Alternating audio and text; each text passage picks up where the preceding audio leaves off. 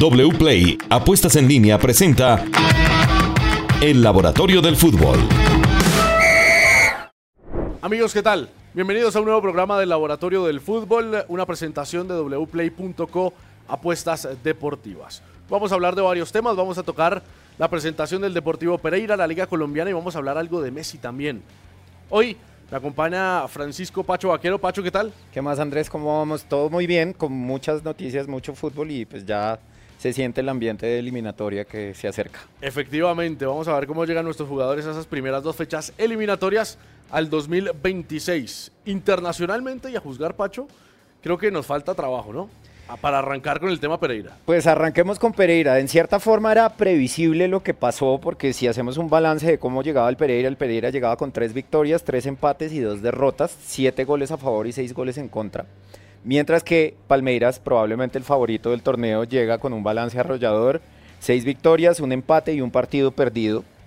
Eh, si nos vamos a las métricas más avanzadas de analítica avanzada XG, eh, Palmeiras con un promedio de 2.28 por 90 minutos. Eso es absolutamente excepcional ver un XG por encima de 1.5, lo que habla del paso arrollador de, Palmeiras por, por Libertadores, mientras que el Pereira solo tiene un promedio de 1.07 por partido.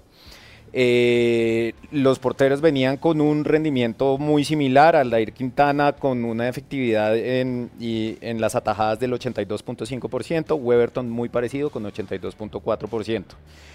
En cuanto al partido en sí, ya pues el balance es absolutamente arrollador a favor de Palmeiras, obviamente. 59% eh, de posesión para Palmeiras, eh, efectividad de tiros, el Pereira solo un 20%, dos tiros al arco de 10 intentados. Mientras que el Palmeiras tuvo una efectividad del 50% con 8 tiros totales, 4 al arco, 4 goles. Lo que me sorprende de este Palmeiras, Pacho, es lo que ha evolucionado. Porque es que cuando llega Abel Ferreira y gana los dos títulos, el equipo era mucho más defensivo. Así es. Este Palmeiras es completamente ofensivo, suelto en el ataque, le pasó por encima al Pereira. Pues es decir, esa es la percepción que tuvimos todos de ver el partido, pero además las métricas de, analítica avanzada todos lo refrendan. Eh, mantuvo además ese dominio y ese dominio arrollador en ataque permitió que el Pereira solo tuviera 0.5 eh, de XG, mientras que el Palmeiras, el Palmeiras acumuló 3.2, es decir, una efectividad absolutamente arrolladora. Ahora, Pacho, lo del Pereira no es nuevo. Claro que tiene que ver mucho el rival Palmeiras, que es uno de los gigantes del continente pero Pereira ya venía cojeando. Lo ha demostrado en Liga y lo demostró contra Independiente del Valle, en el que defensivamente pues sufrió demasiado. Sí, y digamos que Pereira viene, venía en sus partidos de Copa Libertadores teniendo algunas métricas defensivas destacadas, por ejemplo, era muy, muy destacado en la intensidad en los duelos, ganando mucho los duelos defensivos, pero con muy poca presencia en ataque. Ok, bueno, para el Pereira va a ser durísimo remontar un 4 a 0. Eh, creo que ni el más optimista de los hinchas pereiranos se lo espera. Pero igual hay, hay un partido de, de, vuelta y el gran favorito va a seguir siendo Palmeiras y si vuelve a aparecer otra goleada, pues no es ninguna sorpresa. Pues yo creo que yo creo que los milagros suceden y hemos tenido varios recientemente como Junior América que abordaremos más adelante. Pues metámonos de una vez con ese Pacho, fecha 7 del fútbol colombiano, Junior América de un 3-0 a un 4-3, un partido sin precedentes porque uno dice, desde los números, claro, se da lo del Junior de Barranquilla, pero desde el juego encontrarse tres penaltis sin ser claro, sin mucha expectativa de gol, no sé cómo estuvo lo del Junior, pero la verdad que fue impresionante. Pues es uno de esos clásicos partidos que, que tenemos un partido en el primer tiempo y un partido en el segundo, y eso lo reflejan también las cifras. Junior llegó a acumular un 3.62 de XG absolutamente abrumador contra 1.33 de América. América de todas maneras concretó tres goles, lo que habla de una alta efectividad en el primer tiempo. Eh, Cariaco González es el jugador destacadísimo del partido, acumulando él solo un XG de 1.52, haciendo por supuesto la salvedad de que cobró dos penales y eso hace que su XG sea, sea muy muy alto. Eh, por el lado del América hay que destacar el rendimiento de Edwin Cardona que acumuló un XG de 1.06. Este es un partido completamente atípico con lo que venía mostrando el Junior en liga. El Junior venía con un rendimiento ofensivo muy pobre, con un XG de promedio de 0.82, eh, mientras que acá, como ya le dije, acumuló 3.62.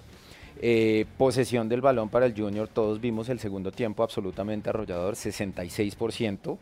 Eh, una precisión de los pases de 84% por parte del Junior, mientras que el América solo tuvo un 75%. Un 75% del América.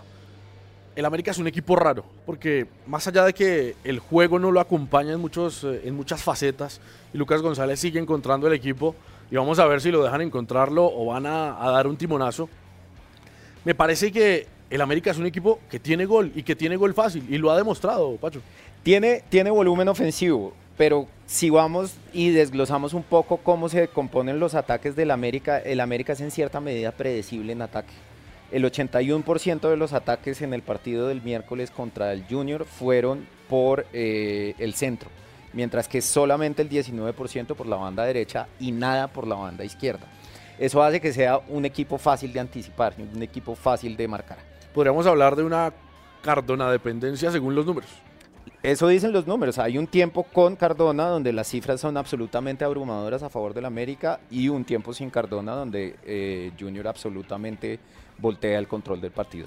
Hablemos de los goles del Junior porque es que uno dice, claro, subió demasiado la, expectativa de gol del Junior, pero es que son tres penaltis. Hay que dejarnos llevar por el dato o eh, tenemos la referencia de que no venía haciéndolo bien. Me, me, esa, esa, es una, muy buena discusión, Andrés, porque a mí me encanta hacer la distinción entre, entre, y generalmente cuando uno se mete en estos temas de analítica avanzada en fútbol, se habla de eh, la expectativa de gol y la expectativa de gol sin penalti. ¿Por qué? Porque el penalti es algo que todos sabemos más o menos, dependiendo de la liga, puede ser entre el 74 y el 77% de los penaltis que se concretan. Eso, para entender, para tra traducirlo al lenguaje de la analítica avanzada, quiere decir un penalti tiene un XG de 0.74 o 0.77. Sí. ¿Vale? Entonces, el 3.62 del Junior obviamente suma aproximadamente 2.3 de los tres penaltis, más las otras opciones claras de gol que generó, más los go el gol, el, go el segundo gol del Junior. Entonces, eh, Evidentemente, una cosa es analizar el desarrollo del juego con y sin penaltis, y pues Lucas González lo señaló muy bien, es absolutamente inaceptable que en dos fechas le generen cinco penales en contra al, al, América de Cali. Claro, Lucas se queda con eso en la rueda de prensa porque es que uno mira el partido y pues Junior tiene un solo gol en jugada, el resto son penaltis. Entonces uno llegaría a entender en cierto punto lo que está diciendo Lucas sin excusar la falta de juego del equipo, obviamente. Sí, Sí, pero de todas maneras, cuando uno desglosa las cifras, primer tiempo y segundo tiempo, se ve un primer tiempo de dominio abrumador del América con la presencia de Edwin Cardona. Segundo tiempo se ve el, se voltea el dominio y la presencia de Cariaco González voltea el resultado. Bueno, hablando de dominio, hay un equipo que va evolucionando para bien. Cada día sorprende más, tiene el sello de su técnico y es Independiente Medellín con Alfredo Arias creo que va dando buenos visos, sobre todo con ese juego de, presión alta, de recuperación rápida y de transiciones eh, defensa-ataque, que lo hace muy bien el Medellín, Pacho. Muchísima intensidad, eso reflejan las cifras de, parte del, del, DIM. Es el equipo con mayor eh, número de entradas al área penalti rival en toda la liga. Primer equipo cuando se habla específicamente de entradas al área en carrera. Y un reflejo de esto puede ser que en seis fechas han tenido cuatro penaltis a favor. Eh, eh, tienen un muy buen promedio de XG por partido de 1.45. Son el equipo con mayor efectividad en los duelos ofensivos, lo que usted estaba mencionando de la presión alta. Ganan el 43.3% de estos duelos y en esa estadística son el mejor equipo de, la liga eh, colombiana. Y permiten un toque, eh, un número de toques antes de una acción defensiva muy muy bajo, lo que habla de esa muy buena presión alta de, de, del equipo de Alfredo Arias. Sí, es un, es un, sello característico de Arias que tiene en el Medellín y que lo quería hacer en Santa Fe y que lo había hecho muy bien en el Deportivo Cali. En el eh, Medellín, Pacho, creo que hay un jugador clave en estos últimos partidos y es Edwin Cetré. Hablemos de Cetré. Pues a ver, Cetré tiene más goles esperados por 90 minutos que el 100% de los extremos derechos de la liga, es decir, es el mejor en ese rubro de la liga. Ha, tenido un rendimiento absolutamente espectacular. Gana más duelos en ataque que el 83% de los jugadores de su misma posición, de los extremos derecho, y completa centros por 90 minutos más que el 81% de los extremos derechos de la liga colombiana. Es impresionante, los números hablan de que estamos viendo uno de los mejores jugadores del campeonato eh, en una nueva versión, porque es, este CTR que vemos en el Medellín es completamente distinto al que vimos en el Junior de Barranquilla. No, un gran jugador y un gran rendimiento y explica en gran parte eh, los buenos resultados que se están presentando para el DIM. No sé si lo voy a corchar, pero por todos estos números que hemos visto del Medellín, y viendo la tabla de posiciones del campeonato, la Real, creo que la tabla de la justicia acomoda al Medellín también como uno de los punteros. Así es, así es. El, DIM debería estar entre, entre los tres primeros. Hay, hay poca diferencia entre los tres primeros, pero el DIM refleja, la posición en la tabla refleja su rendimiento real. Bueno, vamos con las cuotas de la fecha 8 del fútbol profesional colombiano. Tenemos buenos partidos. Uno de esos va a ser la Equidad Tolima en Bogotá. La Equidad favorita para este partido un equipo que viene jugando bastante bien. Cuota de 2.20 para la equidad, el empate 3.20 y Tolima 3.70. ¿Algún dato de la equidad, Pacho, que uno pueda decir eh, en la evolución de este equipo? Porque es que uno ve, digamos, la evolución de, Alexis García en, dos años. Se hablaba mucho de que era un equipo que pegaba, que era muy físico, que era el equipo que más faltas cometían en el fútbol colombiano. Y creo que en este en este semestre, sobre todo con eh, Johan Rojas, que es un jugador muy interesante, pues ha tenido muy buenas sensaciones ofensivas y ha dejado un poco ser eh, e-, ese equipo físico y ha apostado un poco más por el juego.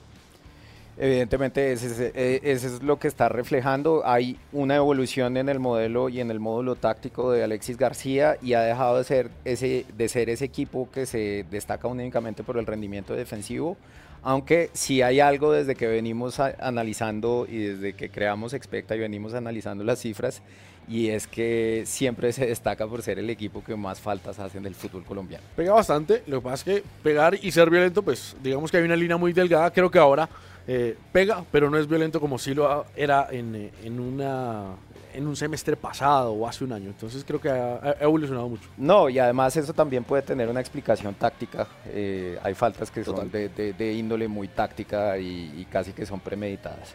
Bueno, el partido sin duda de la fecha se nos redita la final del fútbol colombiano Millonarios Atlético Nacional en el Campín. Millonarios cuota de 2.5 por la victoria, el empate 3.25 y Nacional, me sorprende la cuota, 4.20. ¿No es tan favorito Nacional en este partido? Siendo uno de los punteros, mejorando en los números y Millonarios que va arrancando? A ver, sí, pero eh, tienen en cuenta los rendimientos recientes y los duelos eh, en los que se enfrentan ambos equipos y, y, Millonarios y Nacional han venido enfrentándose mucho en los últimos, en los últimos años, en los últimos seis años.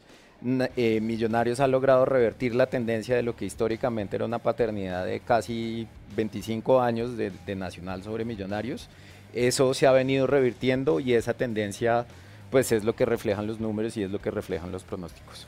Otro partido interesantísimo después de, ese Millonarios Nacional, América de Cali Independiente Santa Fe. América de Cali es favorito para los que no creían. Cuota de 2.10 por la victoria, el empate 3.30 en wplay.com. E Independiente Santa Fe tiene una cuota por la victoria de 3.80. El equipo de Uber Boder todavía tomando ritmo y va a ser un eh, duelo de estilos eh, diferentes, Pacho. De todas maneras, si usted ve las cuotas, se, ve, se ve muy parejo el duelo. Eh, se refleja la localía, quizás que inclina un poco la balanza a favor del América, pero es un duelo de un pronóstico muy, muy parejo, muy reservado. Y hablábamos de Independiente Medellín, eh, uno de los mejores equipos del campeonato en los números y en el juego, y que lo refleja la tabla de posiciones. Va a jugar ante el Boyacá Chico, cuota de 1.5, el empate 3.95 y la victoria del Boyacá Chico 6.50 creo que pues tiene que ver mucho con lo que veníamos hablando del Medellín, absolutamente favorito, y es eh, mirando así por encima el equipo eh, en Colombia que mejor tiene cuota, o sea, más bajita, más favoritos para la victoria en esta fecha. Sí, es decir, ahí para los que les gustan las apuestas hay lo que se llama una oportunidad de arbitramiento. La cuota del chico está muy, muy alta y puede ser muy interesante quien le crea al equipo de Tunja. Efectivamente, además eh, en, en, Tunja, en, en Medellín, perdón, al Boyacá Chico no le ha ido bien en los últimos campeonatos, no le ganó ni al Chico, ni siquiera a, Nacional, obviamente, pues es una plaza que, que le cuesta bastante.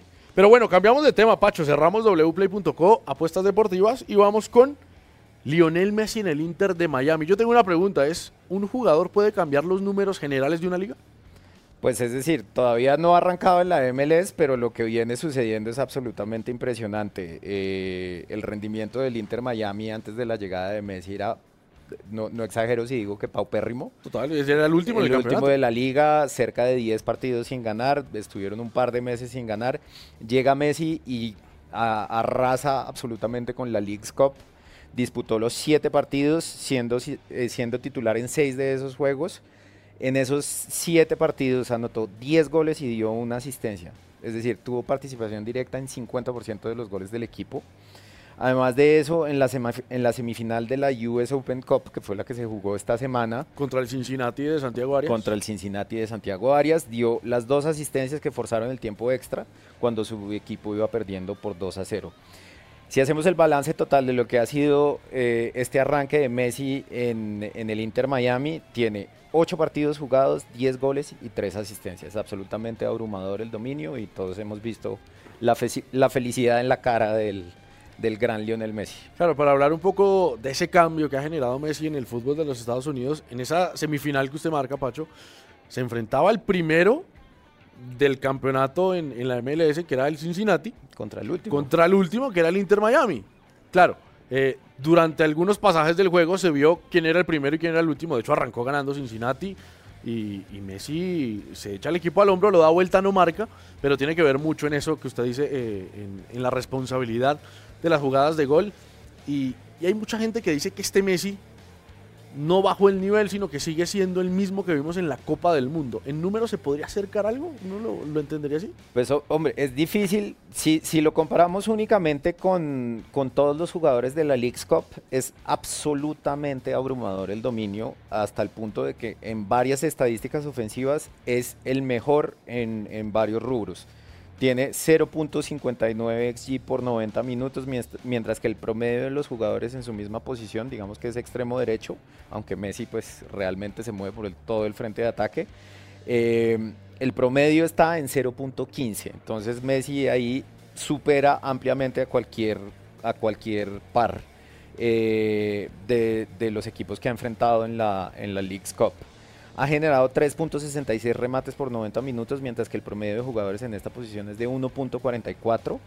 Eh, su porcentaje de remates a puerta es de 56%, es decir, de, los remates a puerta que intenta, 56% van con dirección al arco, y en este rubro es mejor que el 81% de los extremos derechos, y pues su promedio es mayor a un gol por partido, que habla de una efectividad absolutamente impresionante. Entonces, Habrá que ver, quizás viene un mayor nivel de competitividad en la, en, la MLS ya cuando se juegue la liga, pero lo que ha sido estos primeros partidos de, Lionel Messi, pues las cifras dicen que es un dominio abrumador.